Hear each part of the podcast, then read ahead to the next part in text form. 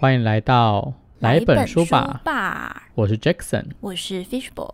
好，我们今天要聊的书是《渣男动物园》。对，就是一本在介绍各种渣男类型的书。对，但是老实说，我今天看了这本书啊，我觉得那个作者的怨念很深对。作者他好像在后面还有说，他从十八岁到三十八岁这一段时间，他遇上大概几百个渣男这样子。没有到几百个啦。对啦，就是有点夸张讲几百个，就是他遇过太多类型的渣男了。对对对对对。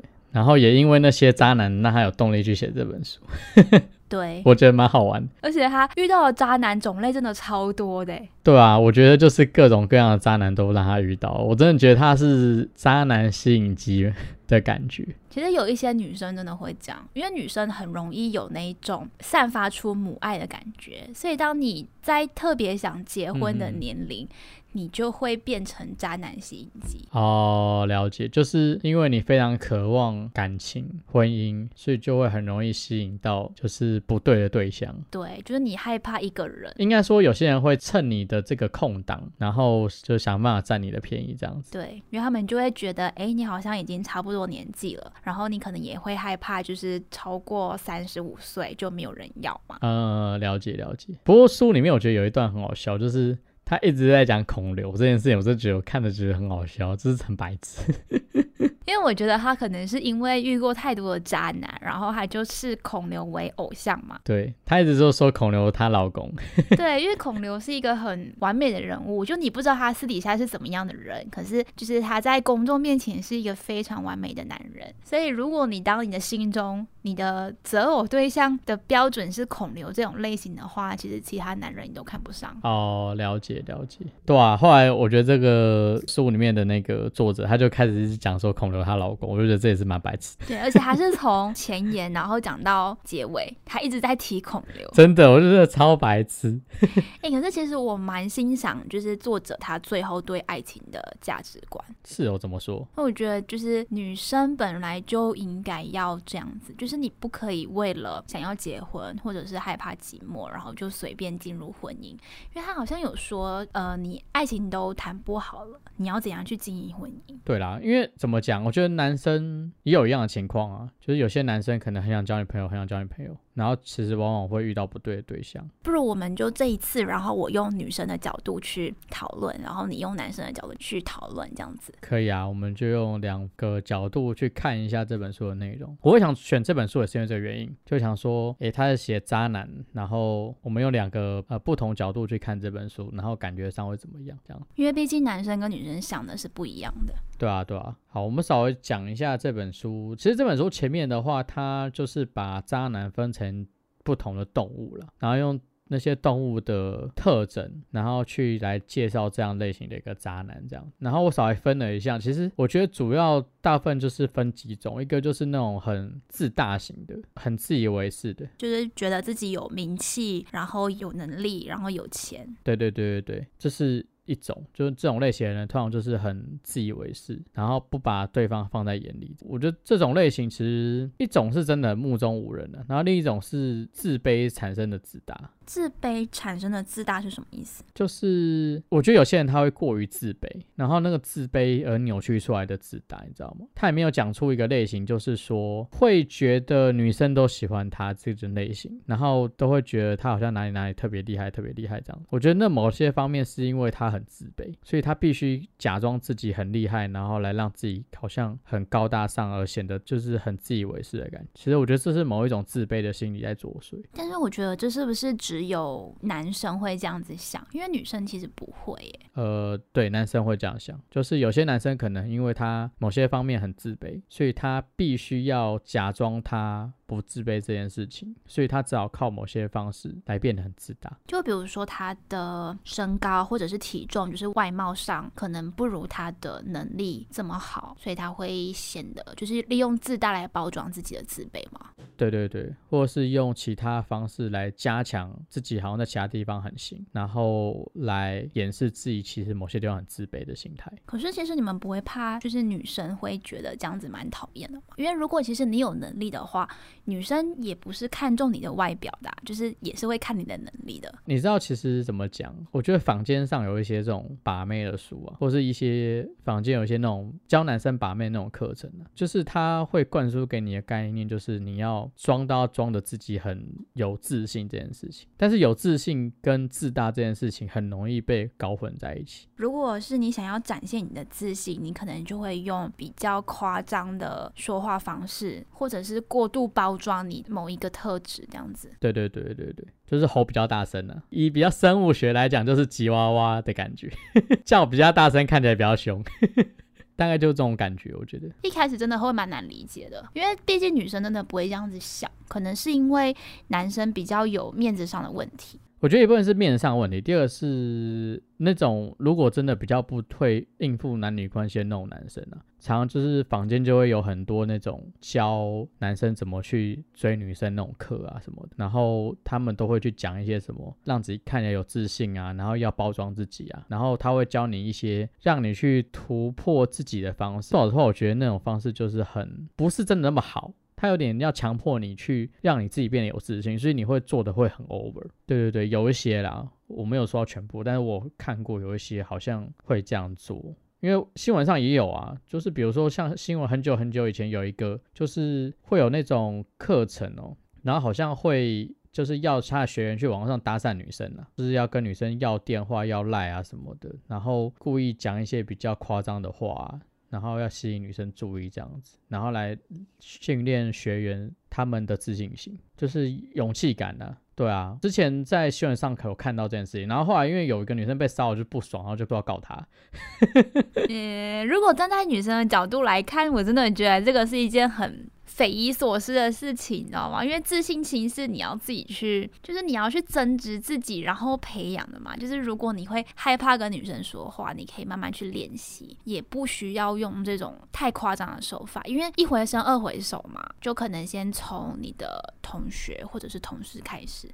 习惯跟女生讲话之后，应该就不是问题。因为我觉得大家不敢去跟女生讲话，可能是因为以前在学校怕害羞，或者是以前大家可能念男校，然后都没有机会跟女生接触。有可能是他因为他是和尚学校啊，然后又是和尚公司，对，身边全部都男生，实在是会比较紧张，而且会比较不晓得怎么跟女生做应对。然后说跟男生讲话，跟女生讲话还是会有一点点稍微不太一样，就是沟通啊，或是闲聊啊，就沟通起来的方式还是会有点点不太一样。但是很多男生不是那么了解，就会不晓得跟女生沟通的底线在哪里，因为跟男生有沟通的时候是没有底线，你知道吗？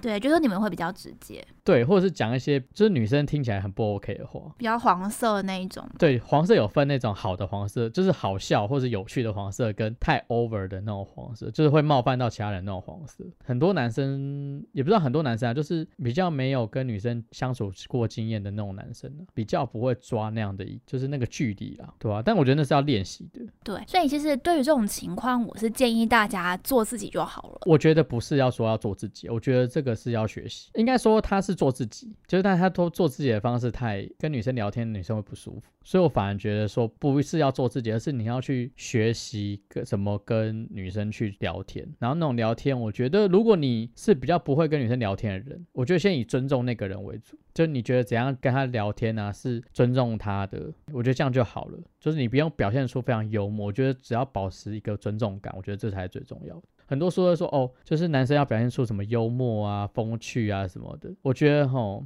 如果你平常跟男女生都不太常聊天的人，我觉得先不要搞幽默风趣，你就先尊重那女生，这样就够了。就先走好感路线。对，先走尊重他人这个路线就好了，没有必要就是说哦要多风趣幽默，因为觉得风趣幽默这个事情不是那么好拿捏。就是你要慢慢来，其实也要看对方他是怎么样的人。有一些人他是没有办法开玩笑的，应该说，我觉得每个人都可以开玩笑，但是开玩笑的那个点，就那个尺度不一样。对你不晓得尺度在哪里。然后我觉得就是跟女生聊天啊，我自己是觉得啦，就是保持尊重，然后不要自以为是。对，不要自以为是，真的很重要。我不喜欢跟很自以为是的人讲话。对对对对，就是觉得说哦我很厉害，就是要不然觉得啊女生就怎么样怎样怎样怎样。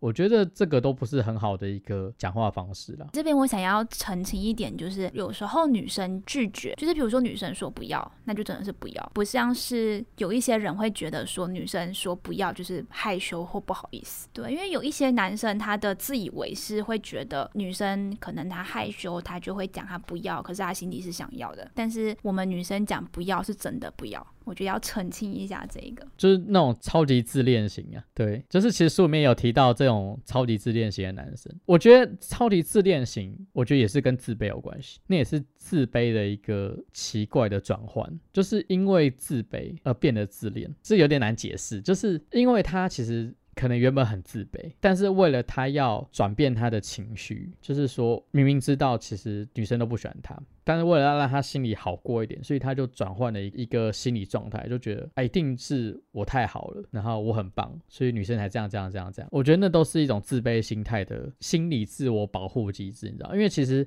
很自卑的人，其实心里都很容易受伤哦，因为他们太脆弱了。因为他们脆弱，也有可能是因为成长环境啊，然后自己的经验啊，让他没有建立出自己的自信心，所以他只好用他自己的，就是阿 Q 精神，就是为了要保护自己的内心，而转换出另一种机制出来，就会你会觉得他很奇怪，就是变很自恋这样子。这其实我觉得也是某一种自卑心的作祟，这样对。因为其实他内心没有办法接受别人拒绝他，所以他只好用另一种方式去调节他的这样的一个心情。我觉得这也是某种自卑心的作祟。因为我们没有办法去理解你们在想什么嘛，所以其实我会定义这种人为自大。我不会觉得他自卑，因为他展现出他的自信心。嗯。但是他的自信心就有点过头，变成自大，然后讲话又有一点猥琐。对，所以我觉得那个都，我就觉得那不是真的有自信。因为有自信的人其实是很敢调。调侃自己不 OK 的地方。当这个人真的很敢讲自己觉得别人看起来都是觉得是不 OK 的地方，然后他可以很适时的拿来开玩笑，我觉得这种人就真的有自信心，因为他不怕被拒绝，因为他不怕被拒绝，不怕被嘲笑，那个才是真的有自信心。那种要一直讲自己多厉害啊，自己多勇猛啊那种，我觉得那都是假自信心。像你觉得，如果女生是这样子的话，也是吗？就你有遇过这样子的女生吗？我没有遇过这样子的女生，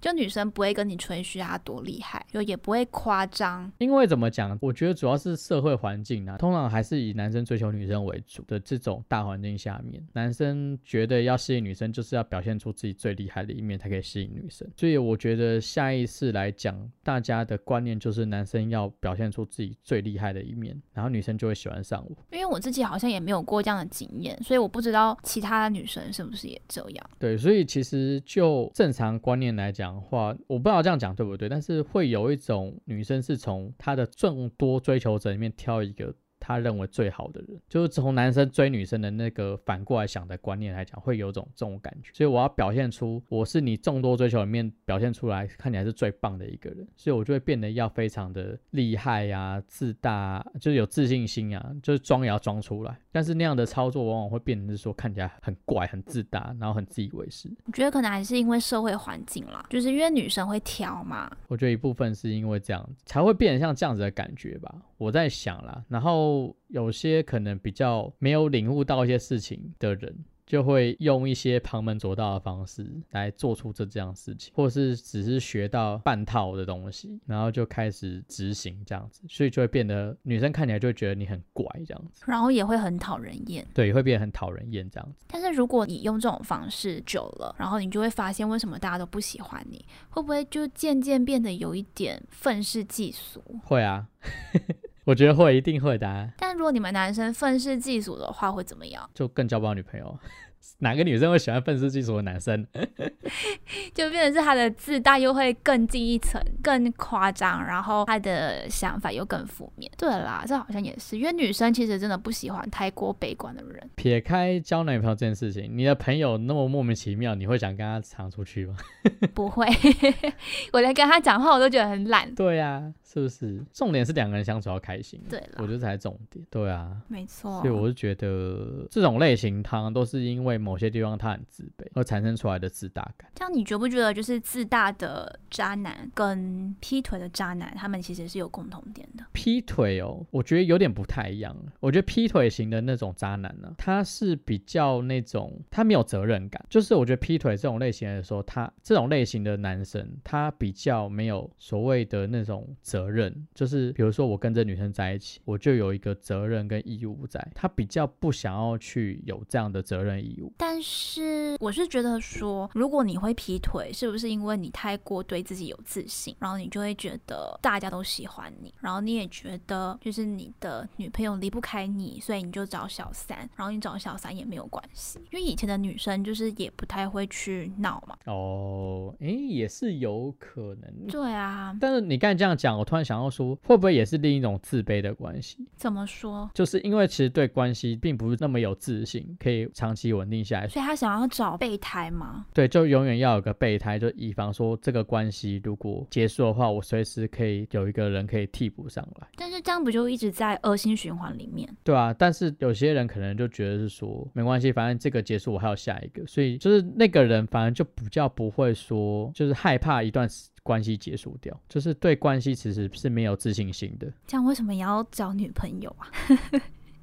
你交女朋友，你就是要两个人开心嘛，然后你也会就是想到两个人的未来。但是如果你都对这这段感情没有信心的话，你就一直在找备胎，然后就恶性循环下去，这样不是很奇怪吗？就是好像很不符合经济效益。有些人就是这么矛盾，嗯，这样也是啦，因为毕竟大家的想法都不太一样，对啊，因为其实我觉得要经营一段关系，其实本来就要花非常多时间的。说老实话，我实在是没有办法理解劈腿这件事情。对，光要经营一段关系，你就要花很多时间，你怎么会有心力去经营两个关系？很累，对啊，我觉得这真的太困难了，而且太累了吧。而且你两段关系都要经营的很好。除非是那两段关系都让他不用花费什么太大的精力了。我觉得这样的人 可能就会有吧，但是有些人就真的会喜欢这样子做，哎，除非两个人都是玩玩的话，应该就可以。如果两个人都是玩玩的话，我觉得就可以啊。但是如果两个人都很认真的话，我觉得其实真的很困难。而且我觉得一部分责任感呢，当你就是说进入这段关系之后，你有没有把你的进入这段关系当做是一个责任这件事情放在心上？如果你有把它放在心上的话，我觉得你根本就也不会想要再跟其他人有任何关。因为等于是说，你对这个人有一个义务跟一个责任，说你要跟他继续走下去，然后你要照顾他的心思什么的。你光批了这件事情，就等于没有照顾他的心思啊，所以你根本就没有把这段关系当做是一个很重要的事情，对吧？你真的在乎一个人，你是不会想要让他伤心的。嗯，就是不负责任的人，对吧？其实就是不负责任的人这样跟新鲜感有没有关系啊？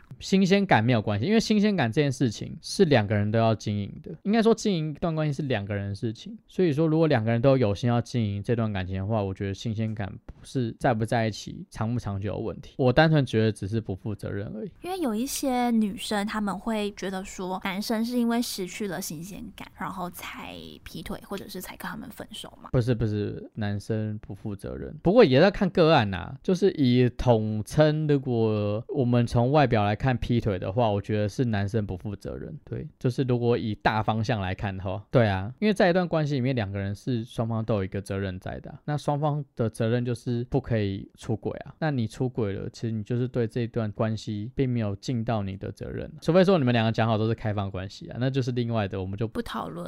对，我们现在就是以就是两个人都是认真的状态。对 对，那就是另外的事情。大家就是两个人都是没有接受开放关系这件事情的，就是一对一的。对，一对一的，那双方就是互对互相都是有一个责任在的。所以说，我觉得，通常有些男生就是说啊，我对你失去什么新鲜感，我觉得有点不负责任的讲法。因为你跟这个人就是在一起了，你就对这个人是有一个责任在的。如果你对这个人失去新鲜感，你不想跟他在一起，或者哎你进入这段关系不是真的你想要的，我觉得你就该跟他分手，再进到下一个关系，而不是应该就是跟这个人在一起又跟另外一个人在一起。因为其实你会变对两个人都没有负起责任，就是你会同时伤害两个人。对，你会同时伤害两个人。我觉得这个是最不 OK 的，而且我觉得这个事情会影响你未来做其他事。事情的一个责任感。怎么说？因为其实责任感这件事情，它是可以从很多小细节去培养出来的。所以，当你有一个行为上对于责任感的漏洞出现了，那我觉得你慢慢在其他的生活习惯上面也会开始有一些责任感的漏洞。这个我倒没有发现诶，这就跟你的信念有关系。如果你是一个很负责任的人，你对很多东西都会负责任。那当你对一个东西开始不负责任的时候，你会慢慢开始对其他东西也都不负责任，就会觉得没有关系，对不对？对对，没错，因为这就是你一个做人的一个信念，这跟你生活的一些信念是有关系。所以我觉得劈腿算是责任感的事情。那其实我想要以女生的角度来讨论一下这件事情，是因为就是有一些女生她交了男朋友之后，她可能就会想想到要跟对方结婚嘛，所以他们他可能有时候就会去帮对方做家事，比如说洗碗、扫地、洗衣服，然后甚至去对方的家里做客的时候都要帮忙煮饭、洗碗。我觉得我劝女生在结婚之前都不要做这些事情。如果你偶尔帮忙还可以，但是如果每次都变成是你在做这件事情的话，久而久之你就会对对方有。更多的期待感，然后你的期待感太高，你的失望感就更高，然后你就会对这个人失去新鲜感。我我觉得这样啦，就是你讲这件事情让我想到，我认为说这件事情，如果你们还是男女朋友当下，而且如果还不是同居的状态的话，我觉得男生就应该要制止他做这件事情，或是一起做。但是有一些男生其实不会拒绝，男生就觉得反正你以后都是要当我老婆的人，你就是应该要做这些事情。我觉得有一些男生的想法是这样，那就是男生的问题。我觉得是男生的问题了，因为其实我觉得比较好的互动，不管是现在还是未来，比如说拿家事这件事情来讲，应该其实你们两个人共同组一个家庭，其实我觉得就是你们就是一个公司，你知道吗？就是大家都要一起做事。你们两个都是股东，所以你们两个的地位是平等的，就是你们就要讨论说你们要怎么运行这家公司。我觉得家事这种事情，应该就是两个人可能，我觉得是要互相帮忙，然后看就是哪里可以帮碰到对方就做这样子。或者是今天我洗碗，然后你倒垃圾这样子的感觉，对，就是互相帮忙，就是一人做一件事情，对啊。但我觉得还是社会风气的关系啦，因为毕竟大家都觉得做家事是女生的义务嘛，所以有一些女生她是会这样子想的，我才会觉得说，就是女生在结婚之前千万不要做这样的事情，因为就会期待说你做这些事情之后，你的男朋友就会把你当未来的老婆看，但他们不一定会这样子想，对，因为女生是会有对未来有一种憧憧憬的，他们可能就会说，哎，我现在要表现出我贤妻良母的一面，那可能你的家人就会喜欢我，或者是你会觉得，哎，我就是未来可以照顾好你的那个人。可是我觉得女生不要把自己定义在这种关系里面，就你要觉得其实做家事是两个人都有义务的，然后不是说你展现出你贤妻良母的那一面，对方就一定会娶你回家。对啊，我觉得这种观念要改一下。我觉得其实就是工具人啊，只是是女版的工具人。对，男版工具人可能就是呃接送啊，然后修电脑或者什么的。女生的话就是做家事。对啊，可是你这样讲，男版跟工具人更亏不是吗？就是男版工具人可能常常都是根本就还没在一起，然后就做超多事情，然后结果连小手手都没牵到。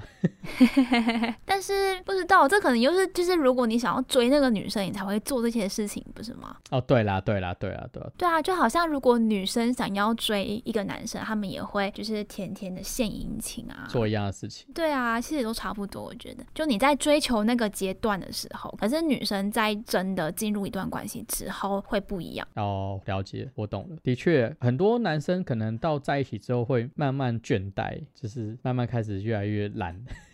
对，所以我前面才会问你，就是劈腿会不会跟没有新鲜感有关系？因为男生在追求的那个阶段，他会非常努力，然后一直献殷勤。可是到就是真的交往之后，他们就反而好像露出真面目，然后是女生越来越上心，然后越做越多。但久而久之，可能男生就觉得，哎，这个女生怎么跟我之前想的不一样？那女生也会这样子觉得嘛？所以双方可能就会失去新鲜感，然后有一方可能就劈腿了。我觉得，与其说这样失去新鲜感，不如说是大家都开始拿真面目对待彼此之后，发现。不是自己想要的那个人。就觉得不适合。对，但是我觉得这个还是跟劈腿不能放在一起讲。我觉得不适合的话，你也不应该劈腿。但是如果以你男生的角度来看，你觉得就是你跟对方不适合的话，你会主动提分手吗？还是你就觉得，哎，我们都在一起这么久了，我要对对方负责任？我觉得如果在一起这么久了，然后你觉得这个人有什么东西是不 OK，我觉得你应该要沟通，就是你得沟通。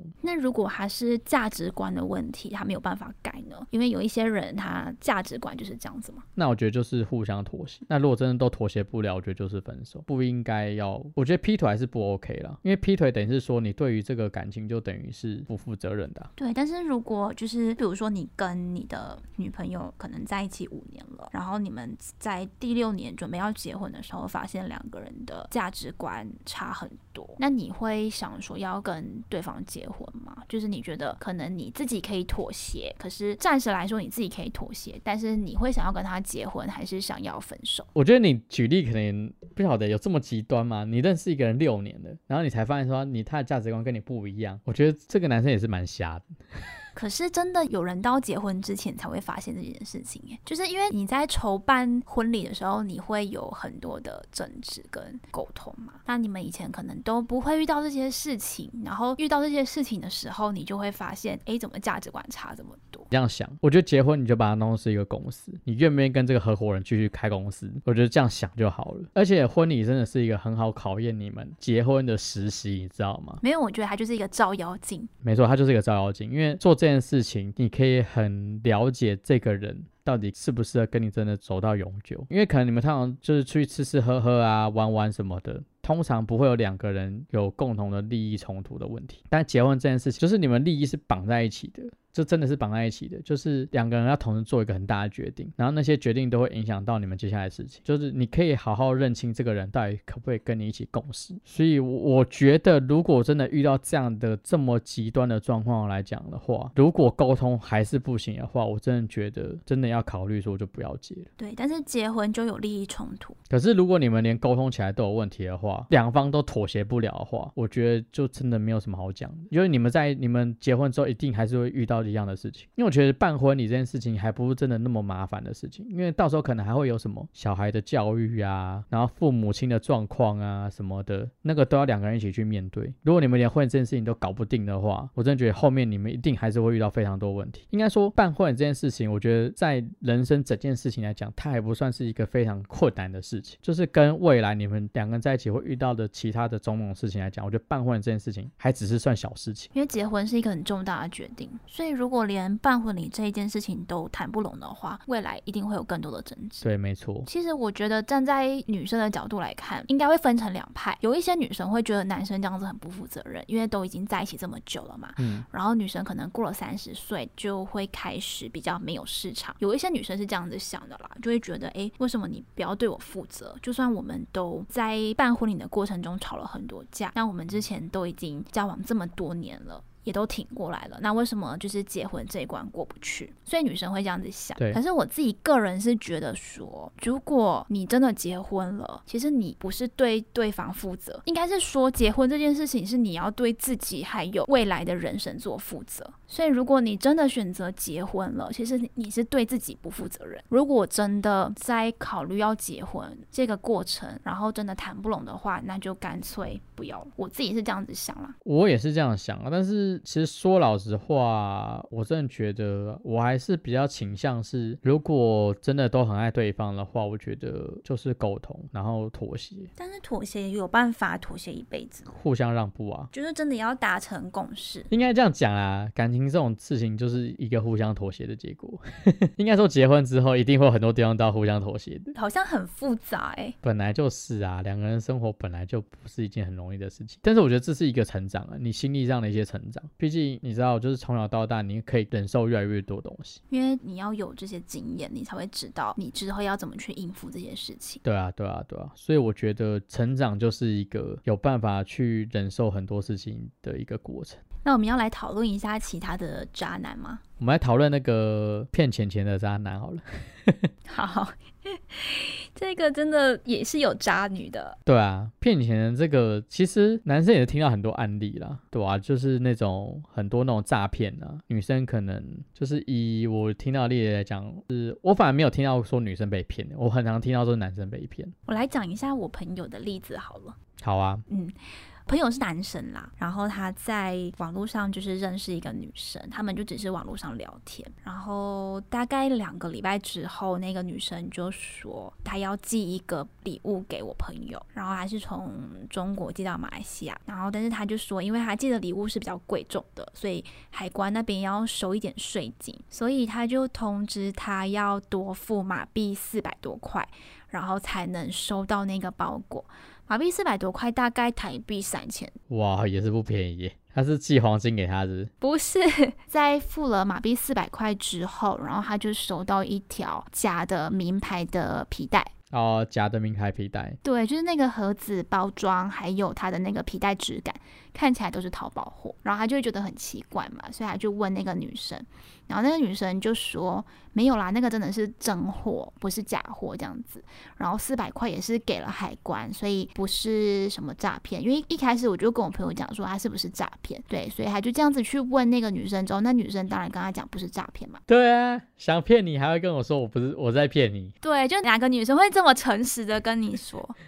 然后还有第二次，那个女生就说：“哎，她又寄了一个很贵重的礼物过来，然后这一次要马币八百多块，台币大概七千多，就是越来越贵。”然后我就跟我朋友讲：“你要不要就是按照他给你的那个包裹编号去问一下，到底是不是有海关要收税金这件事情？”就他最后去问那个物流公司，物流公司就跟他讲说：“没有，他这个是对方寄过来嘞，他不是自己先。”付钱的还是用货到付款，所以就变成是说，其实你是自己去买这个包裹，对，所以他这个就是一个诈骗的案子，他就是利用我朋友想要谈恋爱的那种心情，然后让他去付钱买这个包裹。因为其实我也有遇过类似的，就是那种有的打电话过来啊，然后会跟你装熟，然后可能会跟你聊一段时间，聊一段时间之后就会说，哎，他有什么业绩压力啊，然后就要帮他买东西什么的，就有这种类似这种，就。是用那种搞暧昧啊什么的，然后骗你的感情去买东西的人，就是有这种那种诈骗，对吧？对，就好像我们周遭来说，都是男生的受害者比较多。对，男生受害者比较多，女性受害者我都只有在新闻上看过。我也是哎，就是可能那种呃比较大龄的女生，然后他们在网络上认识可能外国人，然后那个人也是说，哎，我要寄一个礼物给你，但是他这个礼物要就是也是海关的什么税金，然后要你去付钱，或者是说，哎，我想要过来找你，可是我在机场被抓了，然后你要付一笔钱保我出去，就有这种的啊。我在想，我们没有遇到原因是因为我们年纪还没到。对啦，可能还没有到那个非常有钱的阶段，或者是非常渴望有一段感情的阶段。对啊，就是年纪还没到，我们身边的人年纪的都还没到啊，所以我觉得就还不会听到这样案例，所以我们可能再过一阵子，可能就会听到了。对。希望不要遇到，对吧？希望不要遇到，但是对啊？这种就自己小心啊，因为其实真的想要跟你谈感情的人，这种对方其实也会很 care 的说跟你有金钱来往，因为其实有这种东西，其实就很容易说不清啊。所以其实如果真心要跟你谈感情的人，通常也不会随便把钱这种事情过来随便的，因为怕吓把你吓跑啊。因为毕竟老实说，如果真的很珍惜这段感情，我根本就不会把钱这种事情挂在嘴边，因为我很怕就是说会不会因为这件事情，就是对方会觉得你是骗人。对，会不会觉得我是骗人的？就是我们就可能会渐行渐远，或者甚至如果是情侣的话，可能会分手什么的。而且其实还有就是，通常遇到你这种类型的人，你会很明显会感受到他有上下班的感觉吧？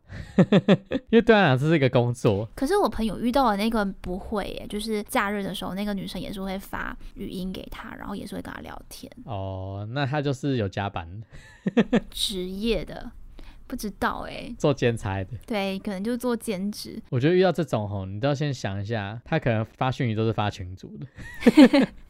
就是他可能先录好一段语音，然后就开始群发吗？对啊，看谁回他，然后他再开始一个一个回啊。天哪，我觉得这样好累哦。而且或许甚至是他是一个集团，你知道吗？就是有一批攻读生，然后都用同一个那个同一个人设，然后在那边回，你知道吗？哦，在那边骗人。对啊、就是你知道，就是他就是一个演员，你知道，有集团性的演员。你可能不是跟一个人聊天，是跟一群人聊天。对，然后他就会开始根据你回的内容，然后再慢慢的回你。可是他可能发的东西都是一样的，一开始发的东西都会是一样的。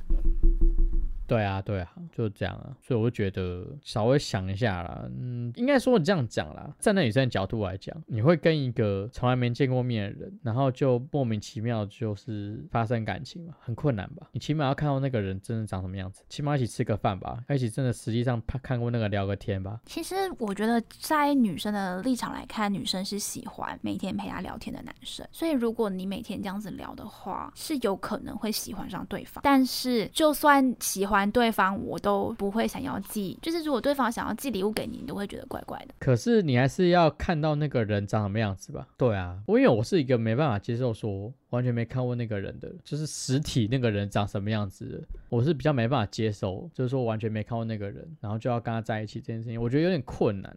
哦，你是说喜欢到要在一起吗？对啊，我也不可以接受啦。但是喜欢上对方，这个是有可能的。哦，就是单纯只是聊天有好感，喜欢上对方，但不一定会在一起。对对对，不一定会在一起，因为如果你要在一起的话，至少要见个面、吃个饭什么的，才有办法在一起嘛。对啊，有时候聊天这种东西，我随便做一个人设出来，其实也没差啊。因为有一些人在线上真的很好聊，所以如果要真的在一起的话，也是要看实体，我是这样子觉得啦。对啊，因为有些人就真的很会骗啊。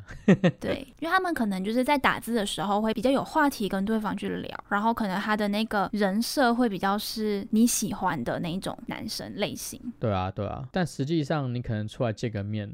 吃个饭，你可能心理上幻想就破灭了，对，有可能幻想就破灭了，对啊，所以我觉得不管男生女生，这个东西都还是要小心一点。而且我说一句最难听、最难听的，如果他真的那么好，他为什么要从网络上找一个不认识的人，然后来交往？或者是很多人就会觉得，就是会有一些很热心的人问他说：“哎，有一个不错的对象，要不要介绍给你？”通常如果这种条件好的人，通常大家也会是有不错，就是介绍给他了，就是根本就不会说要到网络上认识。也对耶。因为如果他真的是条件非常好，然后人又非常好的话，他其实早就有另外一半了。也不是说这样是不可能啊，但是我觉得就是遇到这种都这种类型的相处，可能还是要小心一点啊。你在平常生活圈都遇不到真爱了，遇到真爱都很困难。因为可能你在网络上遇到真爱的那种几率是微乎其微，我是这样子觉得。哦，对啊，也不是说不会有，但就是小心一点。对对，要小心一点，倒是真的。我觉得网络世界是因为你可以遇到更多的人。但是网络世界有个陷阱，就是大家都很会包装自己，你没有办法去判断这个人表现出来的样子是真的还是假的，要小心，是真的要小心。诶，这样你怎么看？就是逃避型的渣男跟孤僻型的渣男？我觉得逃避型跟孤僻型心理有问题吧，也是那种童年的创伤吗？可是我觉得，就拿着那个被讨厌的勇气啊。他得了心理学，完全否定那个童年心理创伤。不是啊，因为有一些男生他真的是会很，就比如说你你们两个之间遇到问题了，然后女生会想要去跟对方沟通，可有一些男生就会觉得，就是你可能只是在闹，然后我逗你开心就没有事，就是你不会真的想要去把这件问题解决，这就是逃避型的，不是吗？对，这种是逃避型的。你说以男生的角度来看的话，这个感觉怎么样吗？因为我没有遇到过，所以我不晓得。其实我之前有遇到过一个这样子的，然后我真的觉得超讨厌的，就是两个人吵架的时候，他就会不讲话，然后我就会觉得只有我自己在讲话，然后隔天他就会好像假装没事这样子去跟你聊天啊，然后去逗你笑什么的，我就会觉得天哪，为什么不要把问题解决？很累吧？我觉得就是这种逃避型的，我觉得他是害怕面对问题，我觉得是比较不勇敢类型。可是这种人，他如果在感情上做逃避的话，这样他是不是在其其他地方也会逃？还是说他只是因为感情，就是可能之前有受过什么创伤，所以在感情上会逃避？没有，我觉得这种类型的人，如果他在感情上面逃避，他对于很多他没有办法解决的事情，他认为他没办法解决的事情，他都会逃避。因为当你们遇到问遇到一件问题的时候，他没办法面对他的话，然后他会用这种方式处理的话，表示他遇到其他困难一定会用同样的方式处理，他也会用其他方式做逃避。比如说像是生活遇到一些瓶颈啊，我认为这种人也会用其他的方式去做逃避，比如说变得是很沉迷电动啊，或是沉迷酗酒啊，可能就会用一些其他的东西去逃避遇到的问题。就会觉得看不见就没事了。对对对，我不知道你遇到那个对象会不会这样子。会。你这样子讲，好像突然就好像有点关联了，因为就是我们在吵架的时候，然后他会不太想要去沟通问题，然后可能他在工作上遇到一些困难的时候，他就会变成是玩一整晚的游戏，就是那种手游，对，可能也是一种逃避的方式。我不确定这样的人的一些处理状态怎么样，但是我有一个想法，我不知道这样对不对，你听听看，就是我认为这种逃避型的人呢，会比较会觉得说这件事情不会是我的错，他会把错都怪在别人身上。不确定，我对他不会讲出来，但是我觉得他内心上面会有这样的感觉，就是他不会认为自己有错，但是他也不会去指责别人的错误啊。对他不认为他自己是错的，所以他其实，在很多事情方面都会认为说错的都是别人，不是我的问题。我不确定这样对不对啦，因为我没有遇过这样的人，所以我只是就我自己对于这种类型的人的一个心理状态做发想了。我会觉得他可能会认为很多事情不是他自己的问题，都是别人的错，千错万错都是别人错，不是他的错。但是因为他他也不敢直接讲出来，所以就会变成是用一种逃避的方式在处理事情。就他可能说，为什么你要突然提出这个问题？明明他自己觉得好好的，对，但是他没有自觉啊，他觉得那那都是别人的问题啊，不是自己的问题啊。那孤僻性的渣男呢？孤僻型的渣男哦，就是不适合谈恋爱。因为怎么讲，你都跟人家谈恋爱了，你还要耍孤僻，那不是一件非常矛盾的事情？我觉得蛮矛盾的啊。那就是你根本就还没有准备好好谈恋爱啊，对吧？因为其实我觉得啊，你真的要跟人家谈恋爱，你就要对一些东西负责任。所以如果你要跟人家谈恋爱，然后你要这边耍孤僻的话，你的心理状态根本就还没有准备好好谈恋爱啊。站在女生的角度来看，我会觉得女生也是有点问题。因为如果你们在初期就发现他是这样子一个人，你为什么还会想？要跟他在一起呢？哦，对啦，只是你知道，男生有时候可能你知道，在追的时候跟真正的样子会不一样。哦，就是又是交往前跟交往后的差别。对，因为有些男生可能交往前的时候会是一个样子，然后交往后之后就会就会慢慢开始显露本性。应该怎么讲？我觉得有些男生他的交往观念很奇怪，就是他觉得说追到那个女生就结束了，你知道吗？这段关系就是我已经达成一个成就了，然后就不理了。对，但其实我一直都觉得说，你跟人家在一起才只是是一个开始。因为其实维持才是最困难的，维持比追还要困难。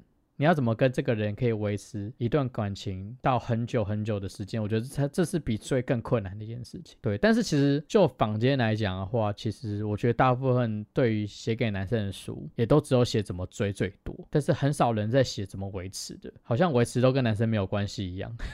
因为大家都会觉得男生是要跨出第一步的那个人，所以可能就是那些书都只是在教男生怎么去跨出那个第一步，那后面那些事情就是两。两个人都要去共同努力的，但是男生在跨出第一步，真的追到女生之后，他又不知道要怎么去做下一步，没错，所以他可能就会发展不同类型的那种相处模式，对，就会不晓得怎么维持。而且我觉得有一部分是，比如说故事啊，然后一些社群媒体啊，或是一些你知道偶像剧啊那些，他都只讲怎么追，或是追的过程，但是很少故事是写维持这件事情。我觉得很多人的概念，男生啊，很多男生可能有些概念就是说追到人生就。结束，你知道？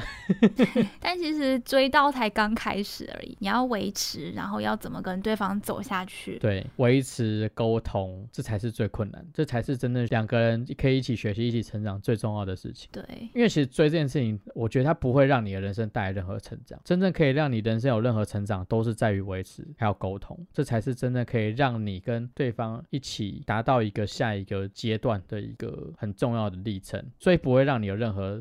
人生上面的长进，其实好励志哦。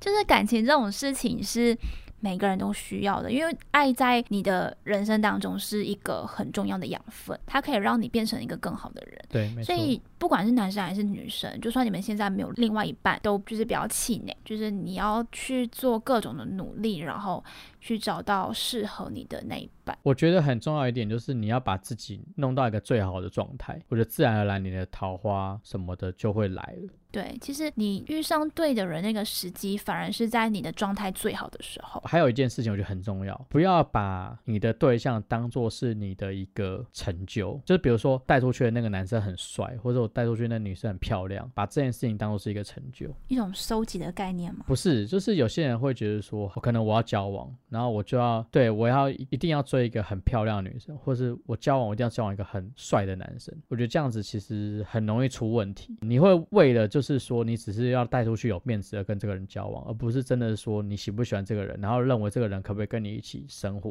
因为我觉得其实交往最重要的部分是这个人可不可以跟你一起生活，这才是最重要的。我觉得撇开那种玩家心态来说，你真的想要跟另外一个人进入一段关系，是因为你想要让你自己有更进一步的成长。而不是用那个人来衬托自己。所以其实，因为你要成长的话，你自己也要付出一点心力，就是你们都要互相学习。对，没错，应该说他不是你的成就品，就是你追到这个人，或是你跟这个人在一起，他不是你的成就品，他不是你的奖杯，不应该用这种就是我获得一个奖杯的心态跟这个人交往，而是你要觉得说这个人是可以跟你一起生活的人，而跟他交往，然后跟他在一起是可以两个人都有成长的，然后或互相扶持的这种感觉去跟人家交往。或者是你，就你身边的朋友都有另外一半，然后你真的也很想要，就是交到一个女朋友或一个男朋友去跟你的朋友炫耀，我觉得这个也是一个不 OK 的事情。对，讲到这个的话，其实我最近就是有遇到这样子的一个人。他是公司的同事，然后他一直都是母胎单身，没有交过女朋友。就是他就觉得我跟另外一个女生是单身的，所以他就问了其他的同事说：“诶，你觉得就是追我还是追我另外一个同事，哪一个人会比较容易成功？”然后他问了其他同事之后，然后其他同事就告诉我们，对，然后我们知道的时候就觉得天啊，这男生怎么会这样子，你知道吗？超蠢的，而且我我们跟他都超不熟的，就是想要柿子挑软的吃啊。我觉得这种类型就是，他就只是想要跟一个人在一起，但是跟谁在一起随便。对他只是想要有一个女朋友。对他只想要个女朋友，我觉得他心态上他也还没有准备好了，对吧、而且这种问题去问你的同事，我觉得风险都超大的啊、就感觉还太幼稚了，呃，女生应该也不会跟这么蠢的人想要在一起吧？不会，不是重点是连我那个同事都觉得他很蠢。那个同事是一个男生，他就觉得为什么他会这样子想，就他没有想过他其实跟我们两个都不熟，怎么会觉得他自己有机会？呃因为他母母胎单身嘛，对啊，所以他会觉得说追到了事情就结束了，you know，因为他还没有经历过。好啦，不是不能理解他那个心态，因为其实每个男生可能都有经历过这样的概念，对吧、有真的有交往过之后就知道说，真的追到才只是开始。对，因为维持是真的一件很困难的事情。我们就直接做个结尾吧，就好啦。总结一下，就是交往这件事情就是两个人的事情啦，然后不要把跟对方在一起当做是一个你的奖杯啦。我觉得很很多渣男好像都有同样的问题，然后尊重对方，然后互相沟通，我觉得尊重很重要。对，没错，然后开心，双方开心，对对对，我觉得这才是最重要的，对对对，那我也做个结尾好了。好，我觉得女生不要太有公主病，就是说你不要觉得你交了男朋友之后你就可以为所欲为，因为两个人在一起是互相平等的，就是对方没有义务为你多做一些什么。哦对，这个很重要，没有一个人是有义务为你做任何事情，就算是你爸妈也一样。就是虽然现在有这么多的故事都是在讲渣男，女生可能也会怕我进入一段感情然后受伤害是什么或者是什么的。